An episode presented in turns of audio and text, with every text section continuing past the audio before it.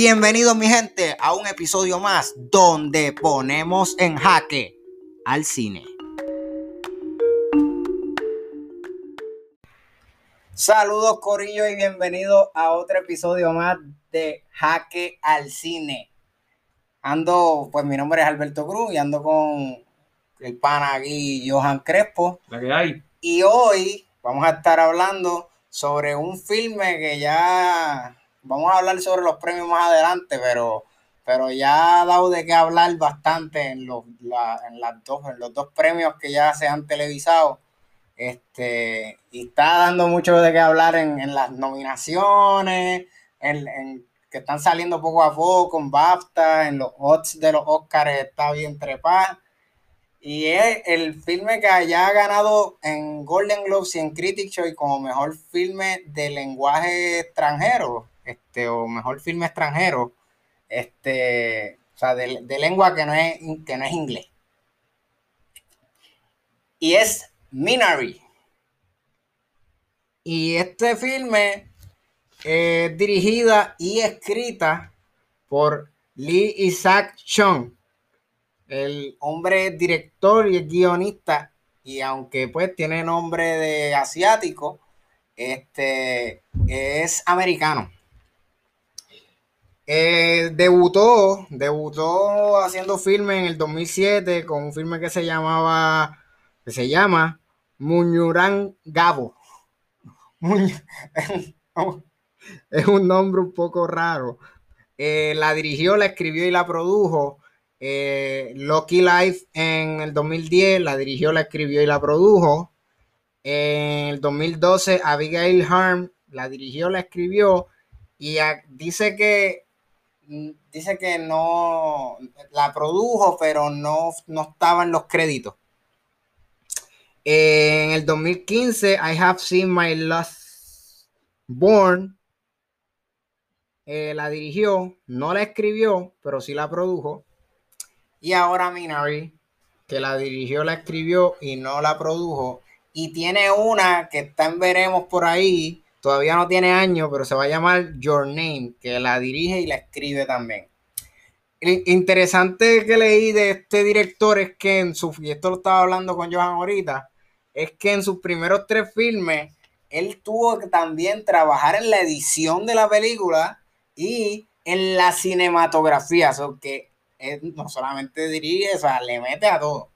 Y básicamente era porque, pues, usualmente los directores cuando no hay mucho budget, ¿verdad, Johan?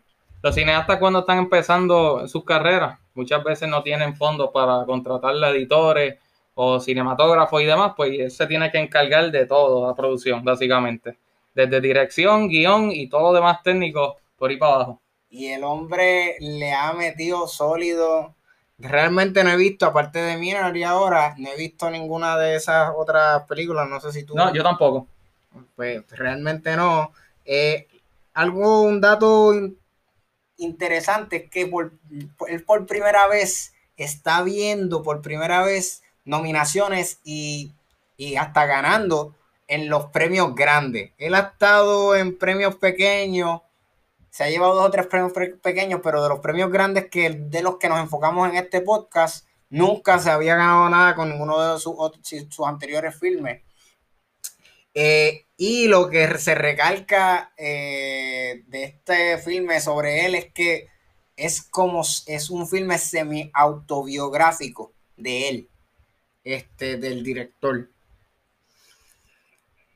Ya no tengo mucho más que decir del director, porque no, hay más. Este, lo único que sé, el, vamos para el cast ahora. El cast eh, realmente los nombres asiáticos son un poco difíciles de decir, pero yo voy a hacer todo lo que yo pueda. Steve Young. Steve Young. Así es. Steven Young. Steven. Ah, no es Steve. Steven Young. Han Ye Ri. Alan King. Alan King, eso es fácil. Alan King, eso es fácil. Noel Kate Cho. Y, la, lo más, la más interesante. Es, ¿Cómo es? Yo. Jung, Jung, Jung. Jung, Yu, Jung. Eso es fácil. Algo así. Jung a la 3. mira, este.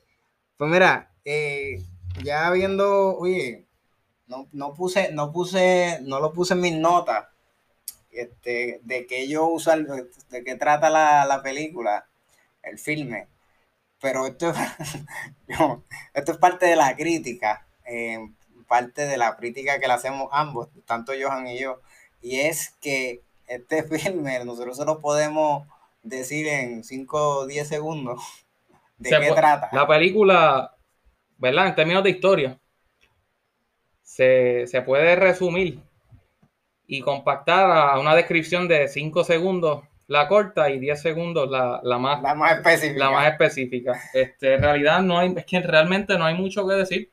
Realmente para que sepan este, de qué trata, este, esta familia que se mudaron de, creo que es California, se mudaron a, a.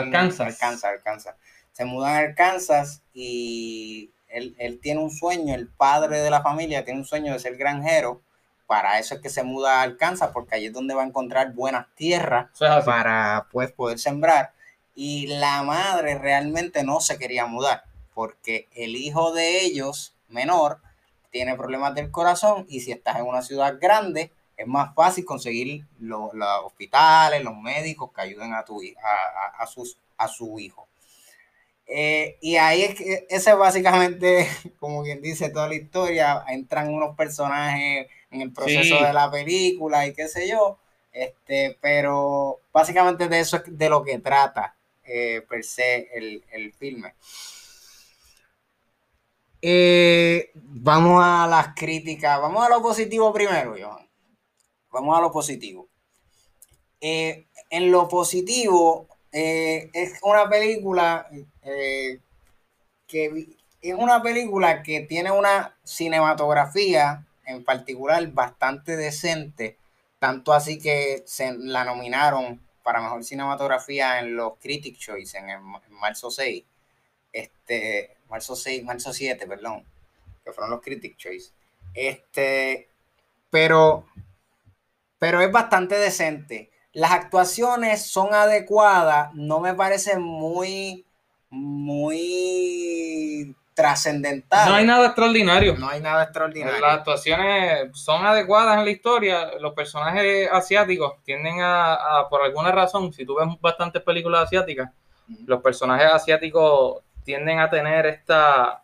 La, no son muy emocionales, si tú te fijas. No, no es verdad. No son muy explayados con sus expresiones. Sí, las expresiones no son tan así. Son más, como nosotros, que nosotros aquí los boricuas... Son, son, más reservados, es una actuación más... El performance, me da la impresión que en estos actores coreanos es más interna el performance. Sí. No demuestran, o sea, no son unos como a superartistas de Hollywood que prosperan con llantos y con javietas y medio mundo. y, por ejemplo, hay actores que, que hay, este, hay un actor que a mí me gusta mucho, siempre se me olvida el nombre, este, pero que ha hecho de, hizo de Bane, salió en Dunkirk. Este, este, sí, sí, sí.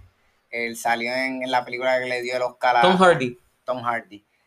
Eh, Tom Hardy se caracteriza, y esto es una de las razones por la cual a mí me encanta mucho ese, ese actor, es que él ha tenido muchas películas donde le tapan la, la boca y la nariz. Y él te manda, te, te dice cuál es su expresión, qué es lo que le está sintiendo al momento solo con los ojos, solo con la mirada. Y eso los actores americanos lo pueden hacer muy bien. Ahora, yo no sé si tú le tapas la cara a un actor asiático y puede hacer lo mismo. Yo, Por eso mismo que tú dices. Yo no estaría muy seguro. Yo tampoco. Yo tampoco. Pero este, realmente son adecuadas. No, y lo que decimos de que no es tan extraordinario eh, es importante porque para nuestra sorpresa ya se han nominado a dos de, bueno, a tres de ellos ya se han nominado en los Critics y se nominó a, a, Steven Young para mejor actor, se nominó a, a John, a John a la 3 para mejor actriz de reparto a John Yu Jong. Vamos a llamarla a John a la 3, nos estamos refiriendo a la abuelita, a la, ah, la, actriz que hace el papel de la abuela. Sí, de nuevo. Gente, como siempre digo, hay spoiler. Estamos analizando la película, no dando un review. Estamos analizando. Así que si no la has visto, te, te invito a que pares el podcast, el episodio, veas el filme y después continúe para que entonces nos des tu opinión sobre el análisis que nosotros damos del filme. Hay spoiler. Y sí, ella es la abuelita de la, es el personaje que, que, que, entra a mitad de filme, a mitad de película. Fíjate, hablando de eso ahora, ella entra en el segundo acto. El segundo acto. Pero se vuelve un personaje bien importante. pero de cero a mil. Es una cosa de que eso fue eso es algo curioso. De, o sea, dentro, de, dentro del filme, el, el que ella llegue es importante porque lo que causa es que los, porque los padres estaban teniendo muchos problemas una vez ellos llegaron a, Kansas. ese fue el, el, el, el, el para apaciguar las aguas. Este, este es el agüita que, que está apagando el fueguito está intenso todavía, pero tengo una manguerita ahí para apagar el jueguito. Este, so que sí, es un, tiene un rol bien importante porque también se encarga de cuidar a los niños eh, y por ahí sigue. Sí, que trae todo el bagaje cultural coreano. También. Ella es la que inyecta la cultura verdadera coreana. Y de ahí, y de ahí es que entonces eh, ella es quien trae de por qué es que se llama Minari. Exactamente.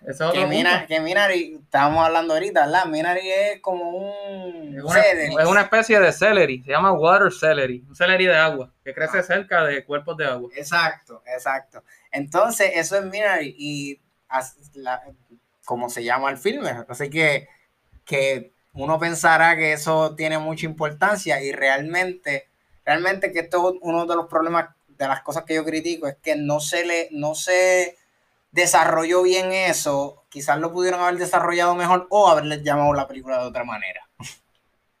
Interesantemente, es literalmente al final del segundo acto, si no me equivoco, que nos enteramos lo que es Minari y por qué entonces la película se llama así. La cosa es este, que. La cosa es que, de nuevo, volviendo a las cosas eh, adecuada o de lo mejor que tiene el filme.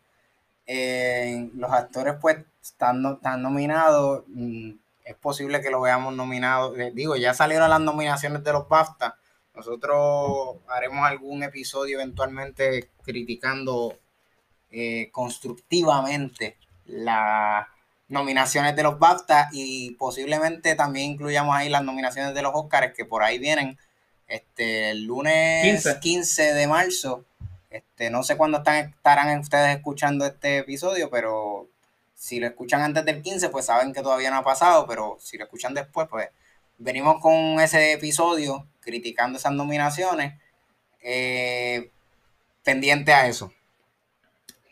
En, los Critic Choice, esta, este, estuvieron, como mencioné, ya estuvo nominado la Jun a la 3 y también estuvo nominado Alan King. No solamente estuvo nominado para, para mejor este, actor joven, sino que ganó. Sorpresivamente, quien estaba primera era Elena Segel, que es la de News of the World, que también estuvo nominada para mejor actriz de reparto en los Golden Globes. Obviamente no ganó. Este, pero ella era la favorita y lo gana Alan King. Este. Increíble, de verdad. totalmente increíble. Qué bueno, pero increíble. Inesperado. Eso fue una de las sorpresas de esta noche. Totalmente increíble.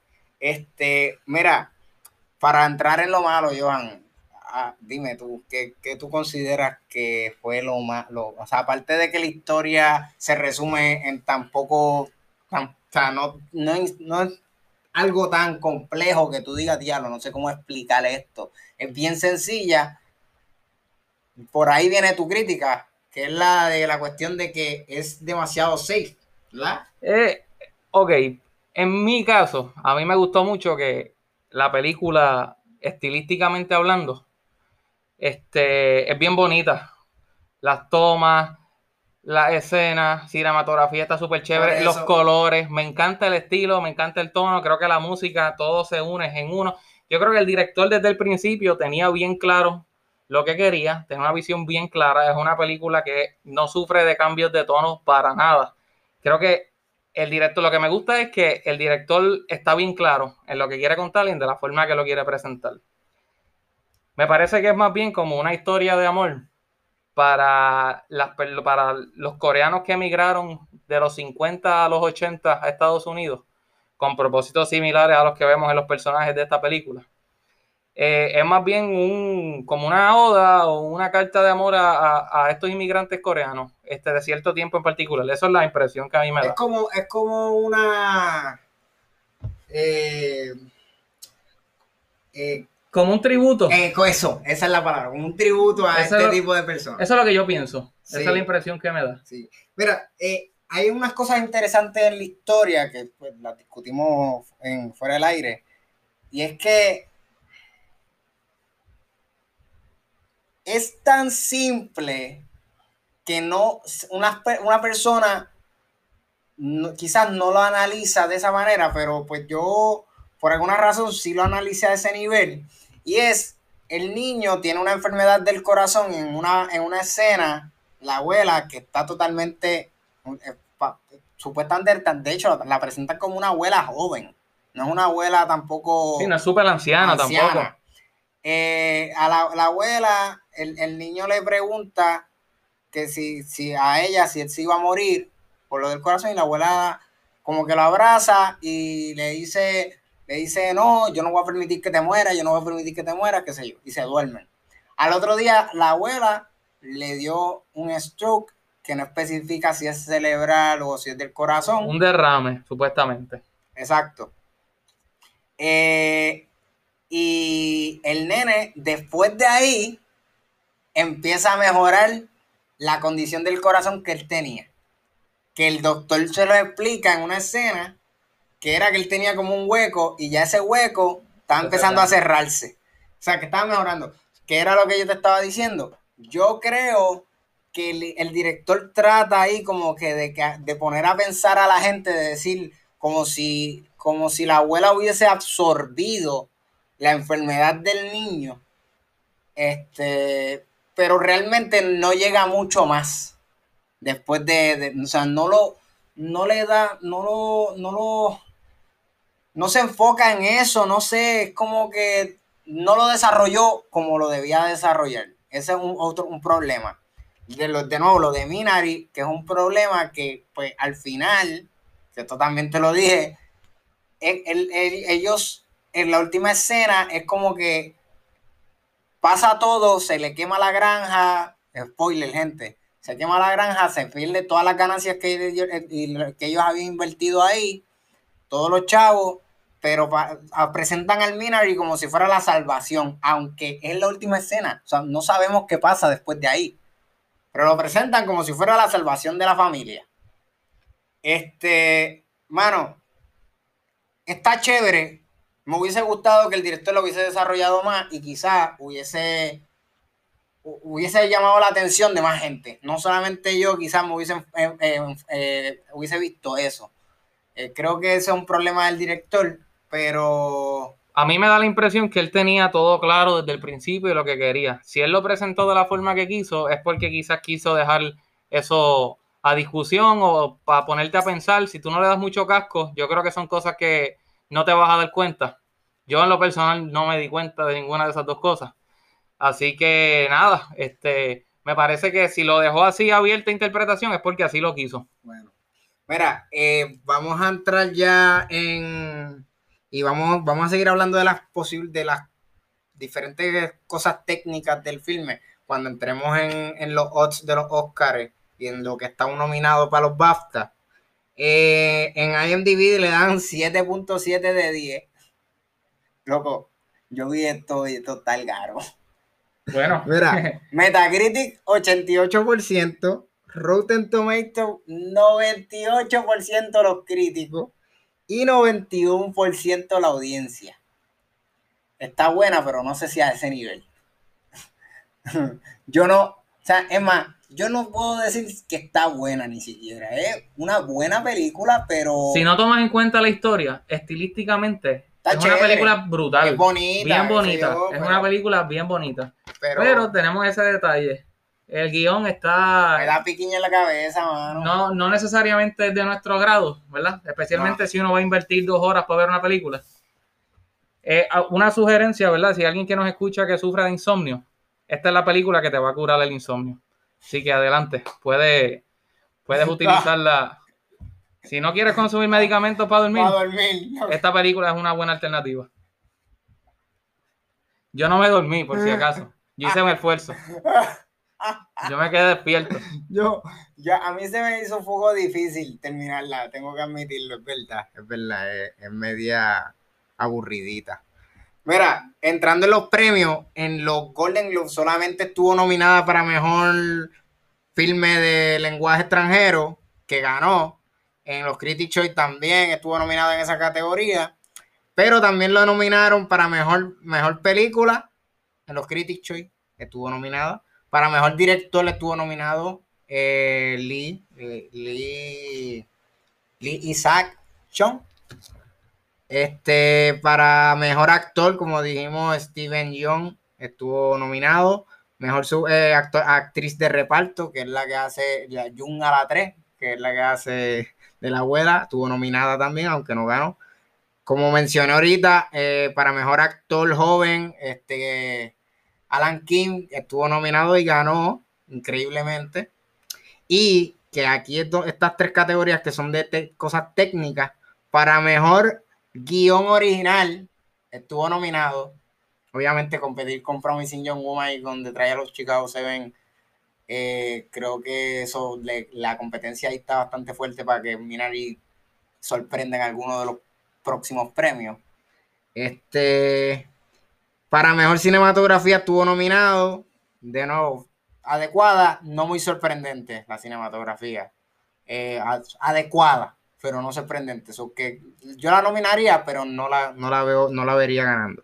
Y que esto eres, este, aquí es donde quiero que me hables, ¿qué tú piensas de esta categoría para mejor orquesta? La música me parece que es bien sencilla. Hay una melodía en piano que es consistente y constante a lo largo de la película. Este, que yo creo que si tú escuchas esa canción, independientemente, ¿verdad? Tengas una imagen visual de la película, si ya tuviste la película y escuchas esta melodía, automáticamente la vas a asociar con la película, sí o sí.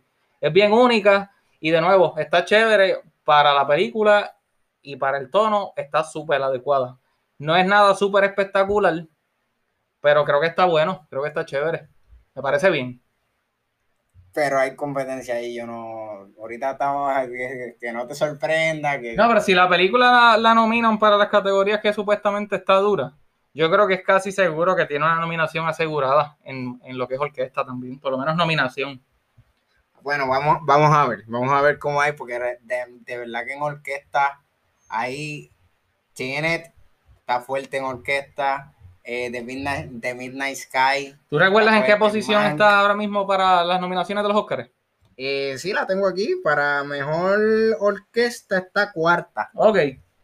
Eh, para mejor sonido para mejor canción está octava. Fíjate, no apunté la, el nombre de la canción. La debía haber apuntado. Y para mejor sonido está 14.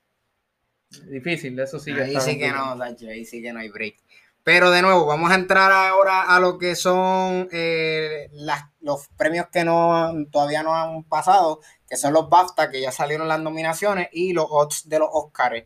Eh, los BAFTA son en abril 11, gente, y los Oscars son en abril 25 este, para que tengan una idea de cuánto más o menos falta. En los BAFTA está nominado para mejor director, eh, mejor actriz de reparto, la, la, la Jung a la 3, eh, mejor actor de reparto, Alan King,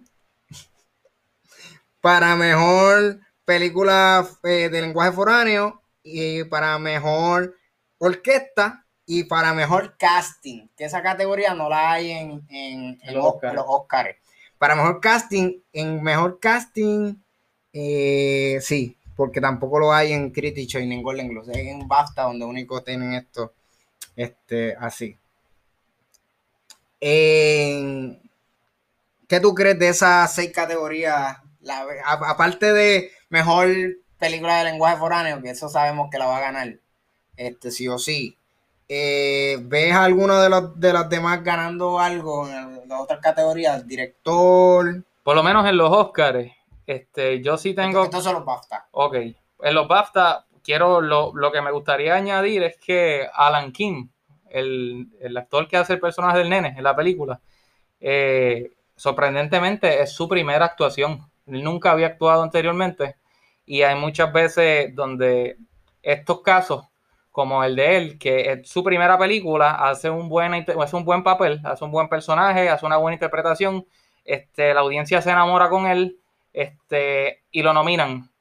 Algo similar pasó con Roman Griffin Davis el año pasado para Jojo Rabbit. El nene nunca había actuado en su vida y cogió ese papel y lo partió como principal, pero una cosa no, son, no es comparable. Pero, decir, eso te iba a decir. pero es el mismo, pero es el mismo caso, que es un actor joven que nunca ha actuado anteriormente y entonces hace una, una, una, un buen papel, hace una película buena y pues eso le da tremendo impulso. Este, al final del día, eso es lo único que, ¿verdad? Este, o sea que si él está allí es, es básicamente por esa razón. Y yo entiendo que quizá el nene trae este, cierto tipo, cierto humor a la película, le da un cierto tono jocoso en algunas escenas que también pues elevan la película de cierta manera.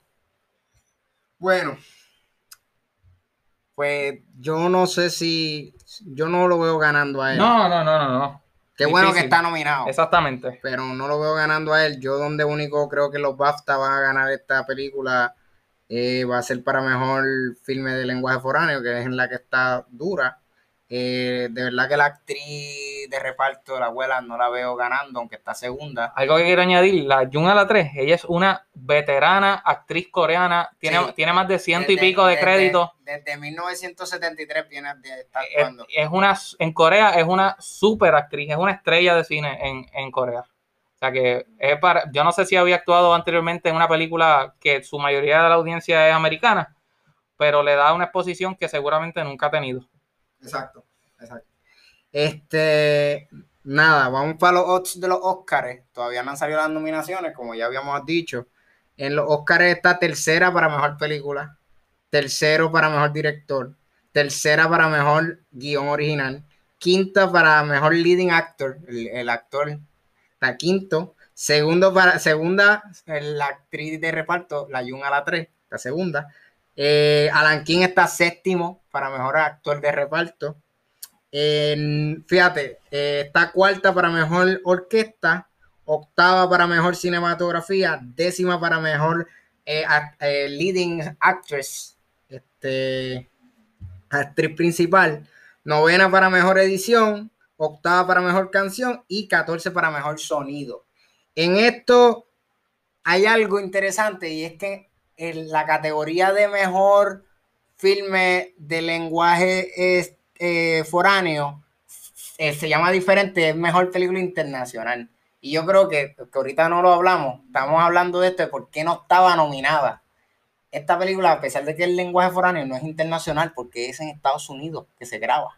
¿Es correcto? Así que eso es, por ese detalle Eh. es que no está nominado en esa categoría. Ah, pues bien, porque ciertamente es una película de habla que es otro idioma que no es inglés, pero, pero en Estados Unidos la producción es de Estados Unidos, no es internacional. pero tiene actores este, coreanos. Exacto. Es un, o sea, que es un embeleco. Es es un embeleco. esto es un embeleco. Exacto. Es una producción americana, norteamericana en este caso, con elementos coreanos. Lo cual está chévere. Lo, lo que puedo decirle aquí es que, de nuevo, mm, no creo que gane. Si no la nominan para mejor filme internacional, yo no la veo ganando nada. Nada. Nominada en varias categorías, pero no la veo ganando. Yo creo que tiene algunas categorías que pudiera sorprender, pero por lo menos en lo personal, a mí me sorprendería que, especialmente en las categorías de actores, porque los Oscars tienen un récord de que no les gusta nominar ni reconocer a actores asiáticos. Si nos dejamos llevar por esa tendencia, a mí me sorprendería que nominen a Jung a la 3 como mejor actriz de reparto. Porque realmente, si van a nominar a alguien como actor, en mi opinión, creo que ella es la única que tiene posibilidad. Y tengo serias dudas por eso que dije. Los Oscars tienden a no reconocer actores, actores asiáticos por alguna razón. Si, fue, si hubiese sido por eso, en Parasite hubiese nominado a, a varios de los actores. Y fue mejor película el año pasado. Pues en mi caso, yo creo que realmente la veo nominada en varias categorías, pero esta película va a ser de las, yo diría que de las decepciones. Este, nominada y no, gana, no ganando nada. Estamos hablando también, este, Johan, sobre lo de la comparación con un filme, creo que fue del año pasado, ¿verdad? Farewell, The Farewell. The Farewell. Eh, que es bastante parecida y los Oscars no los nominaron, una película que estaba top y no la nominaron por Me parece que no, no recuerdo, pero entiendo que, por lo que recuerdo, no recuerdo haberla visto en los Oscars. No, yo en ninguna categoría. yo, yo si estuvo, estuvo en bien poca. Pero esta está bastante trepada en lo que es en, en guion original, director está bastante trepado. De nuevo, hay que ver qué pasa el lunes 15 de, marzo en los Oscars, pero eh, hay varias categorías que yo siento que puede estar nominada, por lo menos en cinco categorías, que es, mejor película. En mejor película yo no tengo duda que va a estar, porque son casi 10 que escogen. Pero director puede ser que lo, lo obvien, son cinco nada más, mejor guion original. Yo no sé si hay algo mejor, aparte de Promising Young Woman y en cuestión de guion original, y de los Chicago mejor que Minari. No sé si la hay. The Sound of Metal. La gente se está durmiendo con esa película. Bueno, de esa vamos a hablar después. Hablaremos después. De esa vamos a hablar después. Eh, y también Super Actress, bueno, está segunda. Que la obvien. En verdad va a ser, va a ser, va a ser una crítica para los Oscars brutal. Brutal. Eso que tú dijiste de lo de los actores asiáticos, hermano, yo creo que este es su momento en los Oscars de por lo menos nominar a, ella como mejor actriz de reparto para que ya dejen esa crítica que con, los Oscars y que pues se pongan serios. Mira lo que pasó el año pasado. La mejor película fue una película coreana. O sea que el año pasado se rompió ese esquema de que una película de lenguaje foráneo gana mejor película ese año. Mejor película internacional gana mejor película. Y mejor película del año. vamos, la primera vez que pasaba. Vamos a ver si este año se rompe ese otro esquema de comenzar a nominar actores asiáticos. Veremos a ver. No era la primera vez que nominaban la mejor película internacional a mejor película, porque Roma también la nominaron para mejor película, pero no ganó mejor película. Sí, estaba ganó mejor filme internacional. Ahí, con Green Pero estaban ahí, ahí, pegaditas. y mucha gente pensaba que, iba a ser Roma la que iba a ganar. Y ahora mirando en retrospectiva, mirando hacia atrás en el tiempo, ¿qué película tú recuerdas más? ¿Qué película tuvo un impacto más fuerte? ¿Cuál es la película inolvidable de verdad? Es Roma, mano. Por tan buena que fue Green Book, Roma es la película que debió haber ganado. Green Book tuvo buenas actuaciones. La historia estuvo buena, no es no ejemplar, no brutal, pero estuvo buena. Interesante que fuera verídica. Este, aunque también creo que recibió bastantes críticas porque no fue súper precisa. Sí. Este, pero es verídica. La amistad entre ellos dos era real.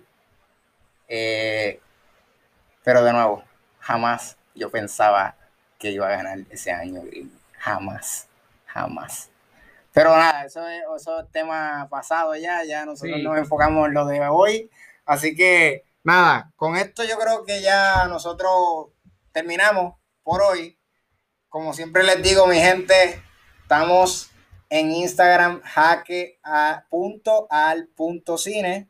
Búsquennos, denos follow, eh, riega la voz. Estamos en todas las plataformas de podcast: Spotify, Apple Podcast, Google Podcast, Overcast, eh, por ahí, you name it. Como que tú sigues por ahí buscando, nos vas a encontrar como jaque al cine. Eh, tenemos correo electrónico hackealcine2 arroba gmail.com si nos quieren escribir algo más, más largo nos quieren hacer sugerencias, quieren pelear con nosotros, quieren aportar a este análisis, bienvenido sea mi gente. Eh, espero que este episodio haya sido de su agrado. Eh, Johan, ¿algo que quieras decir para despedirte? Nada, cortito y para cerrar. ¿Cuál es la moraleja de Minari? Si eres coreano o si eres asiático, no compres una granja de Estados Unidos. Se te va a quemar y te va a arruinar y te va a joder. Eso es todo. Suave, chequeamos. Hablamos, gente, se cuidan.